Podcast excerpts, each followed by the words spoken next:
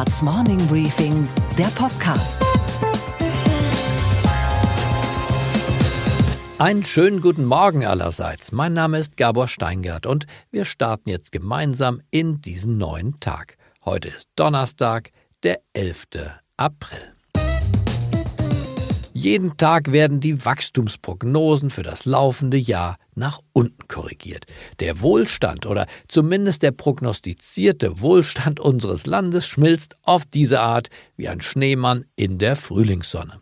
Und die Aktienkurse bewegen sich genau in die andere Richtung. Sie steigen und steigen und steigen. Der DAX meldete gerade eben erst wieder einen Höchststand.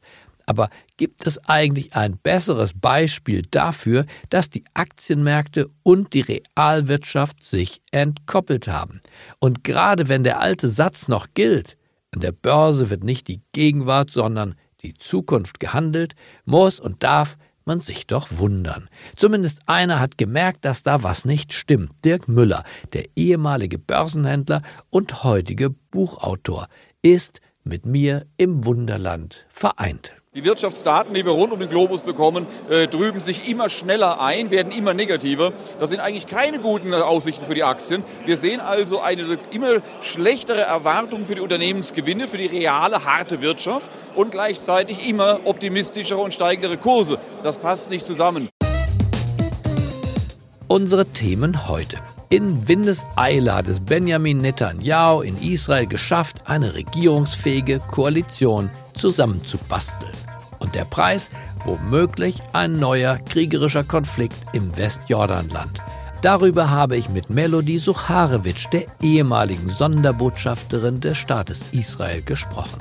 Ich glaube, dass die Mehrheit in Israel gegen diese Annexion ist. Die europäisch-chinesischen Konsultationen sind beendet und im Schatten der amerikanischen Anti-China-Politik wächst zusammen, was womöglich zusammen gehört. Und einer der großen Profiteure ist der Vorstandsvorsitzende der BASF, Martin Brudermüller. Denn er darf jetzt das tun, was bislang keiner durfte. Deswegen sind wir das erste westliche Unternehmen, was in der Tat die Möglichkeit erhält, einen großen Chemieverbundstandort aufzubauen. Und hier gab es in der Tat in der Vergangenheit eine Beschränkung auf maximal 50 Prozent Anteil für ein westliches Unternehmen. Und das dürfen wir jetzt wirklich allein machen. Dazu gleich mehr im Gespräch. Die Taxifahrer haben gestreikt und gehupt den ganzen lieben gestrigen Tag lang, weil sie den Fahrdienstanbieter Uber nicht mögen. Über diese nicht ganz leichte Beziehungskiste zwischen den Taxifahrern und Uber habe ich mit dem Deutschlandchef dieses neuen Fahrdienstunternehmens gesprochen. Unsere Börsenreporterin Sophie Schimanski berichtet von der Wall Street. Und wir wundern uns über Finanzminister Olaf Scholz, der es schon wieder versucht hat mit der Regierungsmaschine Konrad Adenauer zu fliegen. Und über den Ausgang dieses Abenteuers berichten wir gleich. Die Stimmen sind ausgezählt. Benjamin Netanyahu steht vor seiner fünften Amtszeit als Ministerpräsident des Staates Israel. Jetzt wird er eine Regierung bilden, die religiöser und rechter ist als alle Regierungen vorher. Das liegt weniger an ihm als an seinen neuen Koalitionspartnern auf die er allerdings angewiesen ist. Herausforderer Benny Ganz kam zwar mit nicht viel weniger Stimmen im Ziel an, aber er besitzt deutlich weniger Verbündete in der Knesset. Das Wunder, auf das er hoffte, ist also nicht geschehen, womit nun die Scheinwerfer erneut auf Netanyahu gerichtet sind. Er hat in der Schlusskurve des Wahlkampfes ein paar Dinge versprochen, zum Beispiel die völkerrechtswidrige Anerkennung des Westjordanlandes als Teil des Staates Israel, die problematisch sind. Denn dort wohnen vor allem Palästinenser. Der Keim eines künftigen Konflikts ist gelegt. Was bedeutet diese Wahl also für den Friedensprozess? Ich habe noch einmal mit Melody Sucharewitsch in Tel Aviv gesprochen, der ehemaligen Sonderbotschafterin Israels und heutigen Strategieberaterin. Sie hat den Wahlabend übrigens im Camp von Benny Ganz verbracht. Dann begrüße ich ganz herzlich schon wieder. Erst gestern haben wir miteinander gesprochen. Melody Sucharewitsch. Schönen guten Tag. Hallo, Herr Steingart. Sie befinden sich jetzt in Tel Aviv. Wie fühlt sich das an? Gelöste Stimmung oder sehr enttäuscht? Tel Aviv gilt als Hochburg von Benny Gantz. Also hier haben über 45 Prozent der Menschen für seine Partei gestimmt. Also könnte sich vorstellen, dass hier so eine latente kollektive Depression ausgebrochen ist. Das ist sehr stark spürbar. Das hört man auf der Straße, das hört man im Freundeskreis, aber so ist es in der Demokratie. Gab es Tränen? Äh, die gab es mit Sicherheit, die konnte ich auch selber gestern sehen. Äh, ich war ja dort im Camp von Carola Wann, wobei das waren noch die Freudestränen. Das ist ja dieses komische Phänomen, das es hier bereits gab in der Geschichte einige Male nach Wahlkämpfen. Man geht mit dem einen Premierminister ins Bett und wacht dann mit einem ganz anderen auf. Also das, was noch die Freudestränen waren, weil man ihn bereits als Premierminister gefeiert hat, Benny Gantz, wurden Tränen der Enttäuschung. Und glauben Sie, dass er denn seine wesentliche Wahlankündigung, nämlich Teile des Westjordanlandes zu annektieren, jetzt wahrmachen wird oder vielleicht mit den neuen Freunden der nationalen und der religiösen Gruppierung wahrmachen muss? Also Hoffnung ist jetzt, dass ähm, relativ rasch Donald Trump im Endeffekt seinen Peace-Plan, seinen Friedensplan vorstellt und dass es hoffentlich hier zu einem richtigen Dilemma kommt für Netanyahu, dass es ihm im Endeffekt nicht ermöglicht sein wird, dieses äh, Wahlversprechen wahrzumachen. Also es war ganz klar ähm, als, als Wahlkampfgimmick gesehen, das kam auch wirklich in den letzten Zügen des Wahlkampfes auf, diese Aussage, dass er diese Westbank-Siedlungen annektieren möchte. Und hat da ja gezogen. Jein, ähm, viele der Ultraorthodoxen, die jetzt erstaunlich zugelegt haben, kommen aus anderen Gründen in die Koalition und nicht nur wegen den Siedlungen, sondern es geht ja auch wirklich um innenpolitische Dinge. Es geht um dieses sehr umstrittene Gesetz, was die, den Zwang sozusagen von den Ultraorthodoxen in die Armee zu gehen betrifft. Da haben sie natürlich in, im Likud den Benjamin Netanyahu einen Partner, der dafür sorgt, dass es dazu nicht kommt. Aber ich glaube, dass die Mehrheit in Israel gegen diese Annexion ist. Und äh, ich hoffe, dass es auch nicht dazu kommt. Denn wäre eine Annexion des Westjordanlandes nicht eine Einladung am Ende doch zu einer wieder kriegerischen Auseinandersetzung, auch mit den Palästinensern, das Gebiet, das ja von ungefähr zweieinhalb Millionen Menschen bewohnt wird, aber eben von über 80 Prozent Palästinensern und nur knapp unter 20 Prozent Juden. Kann man das überhaupt friedlich annektieren? So wie das geplant würde, würden im Endeffekt die Palästinenser ähm, unter palästinensischer Souveränität sein, beziehungsweise die Möglichkeit haben, sich äh, Abbas in dem Sinne anzuschließen. Und nur die jüdischen Siedler wären ja unter israelischer Souveränität. Aber ich glaube, es gibt äh, bei ganz vielen Leuten hier immer noch auch die Hoffnung, dass vielleicht gerade der hoffentlich in Kürze vorgestellte Plan von Donald Trump ähm, dazu führen kann, dass Benjamin Netanyahu sich doch noch in irgendeiner Form an Benny Gantz wendet und sagt, nur mit ihm kann ich diesen Plan durchbringen. Das schaffe ich mit den Ultraorthodoxen nicht und mit den Rechten nicht. Dann bedanke ich mich für diese Einschätzung am Tag danach bei Melody Sucharewitsch. Vielen Dank. Ich danke Ihnen, Herr Steingart. El Capone hat mal gesagt, man erreiche mehr mit einem freundlichen Wort und einem vorgehaltenen Colt, als mit nur dem freundlichen Wort allein. Beim Gipfel der EU mit China hat daher jeder dem anderen nach Kräften gedroht, mit politischem Liebesentzug, mit Technologieausschluss, mit dem Errichten von Markteintrittsbarrieren. Der Folterkasten des Protektionismus, das weiß heute jedes Kind, ist schließlich gut gefüllt. Aber am Ende wurde dann doch so etwas wie ein Durchbruch erzielt. Im Schatten der chinesisch-amerikanischen Unfreundlichkeiten hat man sich in Europa fürs Umarmen entschieden. Die Chinesen haben sich im Gegenzug verpflichtet, ihre Märkte stärker für europäische Firmen zu öffnen, und die Europäer haben versprochen, Huawei und andere Technologiefirmen nicht wie Aussätzige zu behandeln. Ein großer Profiteur der chinesischen Zugeständnisse, vielleicht sogar der größte Profiteur unter den europäischen Unternehmen ist die BASF AG aus Ludwigshafen. Der Chemiekonzern darf nämlich, was bislang keiner durfte, alleine und ohne Joint Venture Partner in China investieren.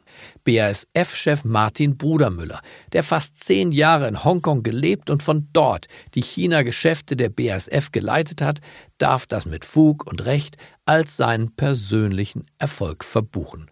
Und weil dieses 10 Milliarden Investitionsprojekt und der Mann interessant sind, aber auch weil die richtige Strategie des Westens im Umgang mit China so wichtig ist, habe ich Bruder Müller in das Morning Briefing Podcast Studio eingeladen. Einen schönen guten Morgen, Herr Bruder Müller, Vorstandsvorsitzender der BASF. Guten Morgen, Herr Steingart. Herr Bruder Müller, Sie haben ja ein Stück der Zukunft gesehen, weil Sie in China lange gelebt haben, zehn Jahre insgesamt. Ja.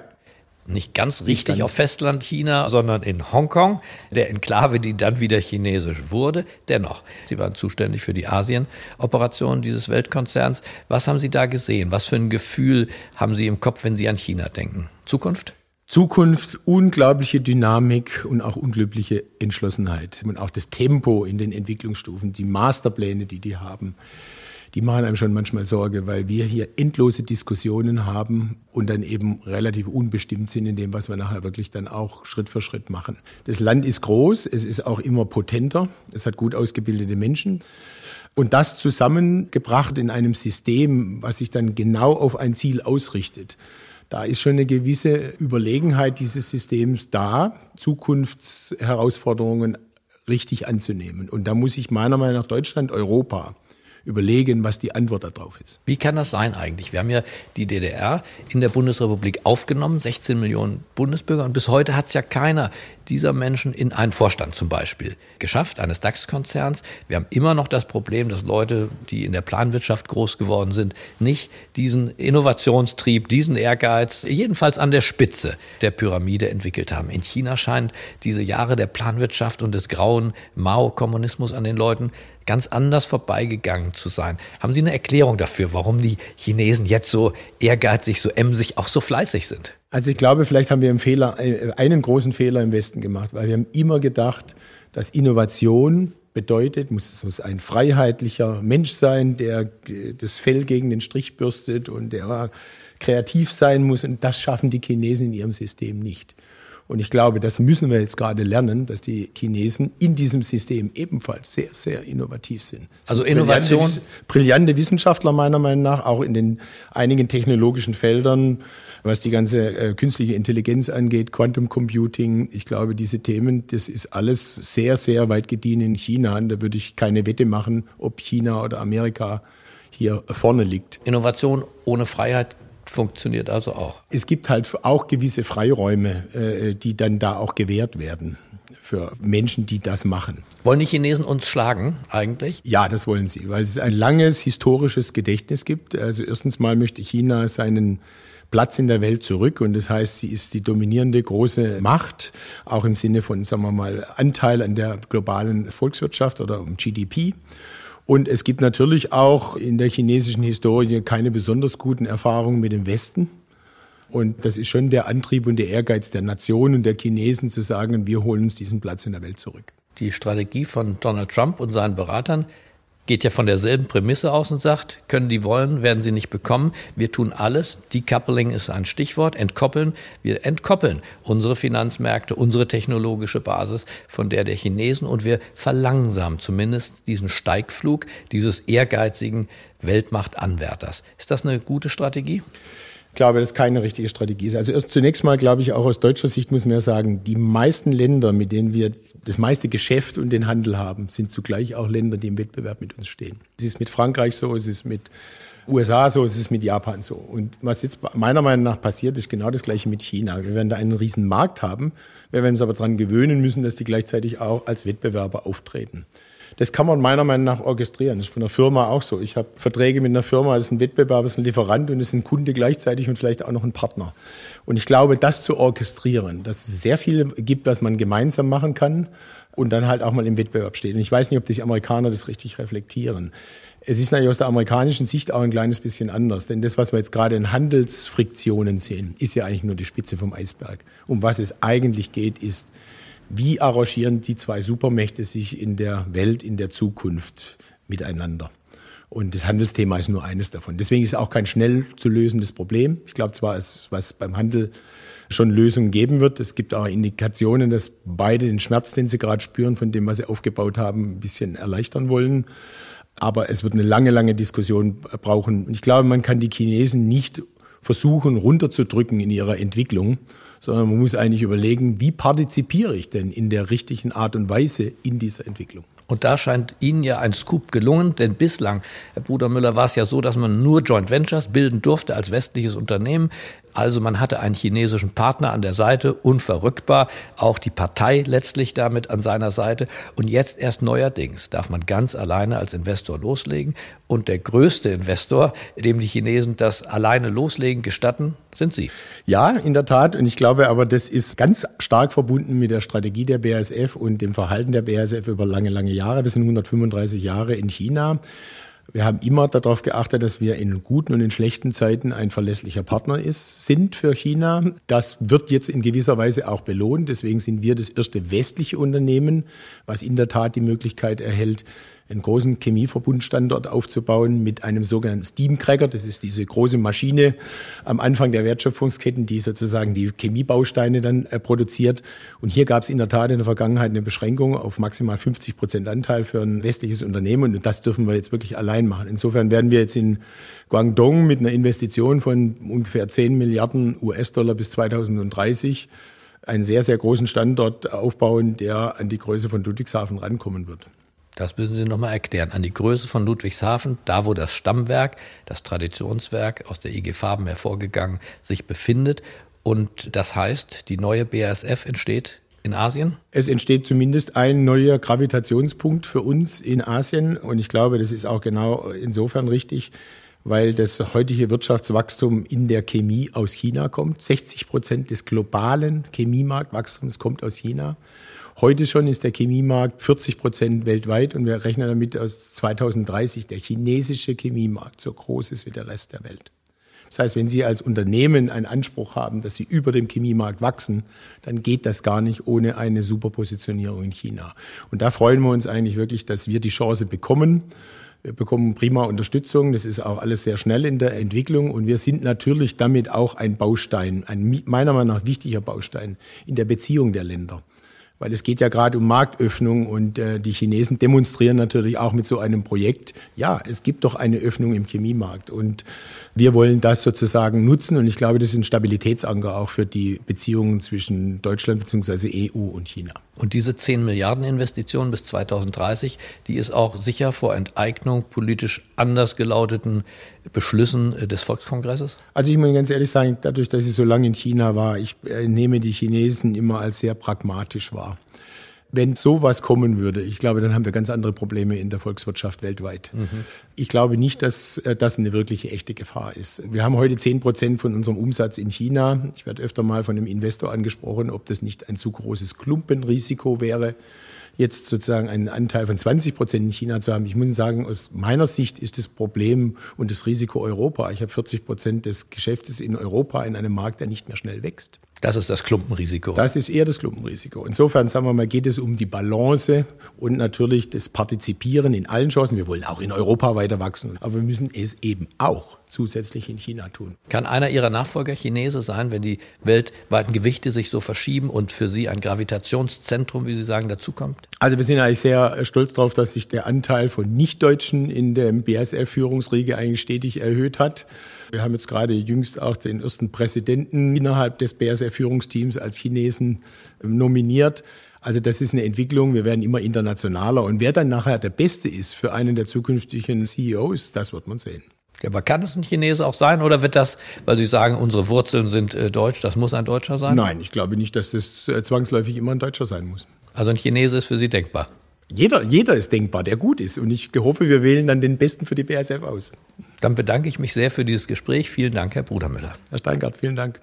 Natürlich habe ich mit dem BASF-Chef, wo er schon mal da war, noch viel ausführlicher gesprochen. Unter anderem über den Konkurrenten in Leverkusen, die Bayer AG. Unsere Strategie auch eine andere als die von Bayer und ich wollte auf keinen Fall tauschen. Und wir haben auch über die Autoindustrie und ihre Elektrifizierungspläne gesprochen und was die Batterieherstellung mit BASF zu tun hat. Das passt gut, weil eine Batterie eigentlich nichts anderes ist als ein kleiner chemischer Reaktor. Das ganze Interview hören Sie, wenn Sie mögen, an diesem Sonntagmorgen im Morning Briefing Podcast Spezial.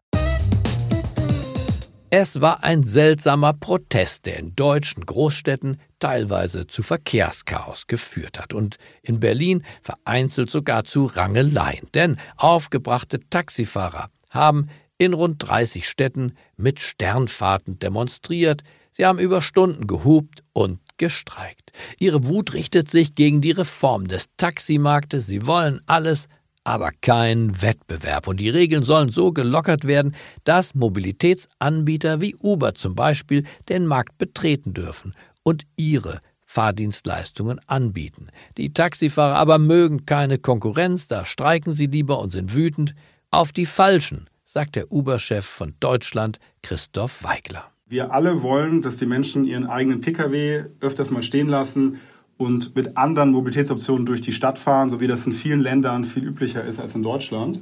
Und das wird nur erfolgreich sein, wenn es eben attraktive Alternativen gibt. Und für mich gehört da das Taxi dazu, da gehört ganz federführend der ÖPNV dazu, aber da gehören auch Bikesharing, Carsharing-Dienste oder auch Dienste wie Uber dazu. Und ich glaube, das ist die Perspektive, die wir haben, dass wir gegen den privaten Pkw ein attraktives Angebot schnüren müssen und nicht im Wettbewerb zueinander stehen. Und ein Teil der Wahrheit dürfte auch der sein. Die Art, wie wir unterwegs sind, hat sich doch längst verändert und Firmen wie Uber werden sich auch nicht verhindern lassen und durch das Hupen der Taxifahrer schon gar nicht. Konkurrenz belebt das Geschäft. Ich zum Beispiel liebe nicht Uber, aber ich liebe eine Alternative zum Taximonopol. Und was war heute Nacht an der Wall Street los? Und damit zu Sophie Schimanski an der Wall Street. Einen schönen guten Morgen, Sophie. Hallo Gabor. Guten Morgen nach Deutschland. Es gibt erste Details zum Börsengang von Uber in den USA.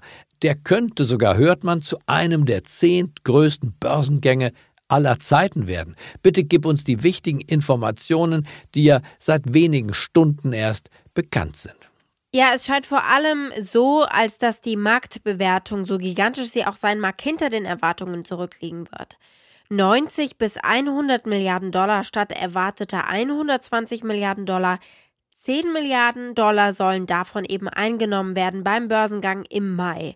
Der Preis einer Aktie wird zwischen 48 und 55 Dollar liegen. New York Sophie hat den Einzug von Uber ja bereits erlebt. Wir haben gerade Christoph Weigler gehört. Wie disruptiv war denn Uber für die Taxibranche in den USA. Im Juli 2017 sind in New York City das erste Mal mehr Menschen in ein Uber gestiegen als in ein Taxi. Uber hat am Tag durchschnittlich etwa 290.000 Fahrten gemacht, Yellow Cabs 12.000 Fahrten weniger pro Tag. Weniger Fahrgäste für Yellow Cabs und somit weniger Einnahmen natürlich bedeuten, dass sich die Taxilizenz, das Medaillon nicht mehr lohnt. Das haben viele Taxifahrer in New York entweder alleine oder gemeinsam für bis zu eine Million Dollar erworben. Inzwischen ist es weniger als 160.000 Dollar wert. Okay, Gabor. Und was hat dich heute Morgen wirklich überrascht?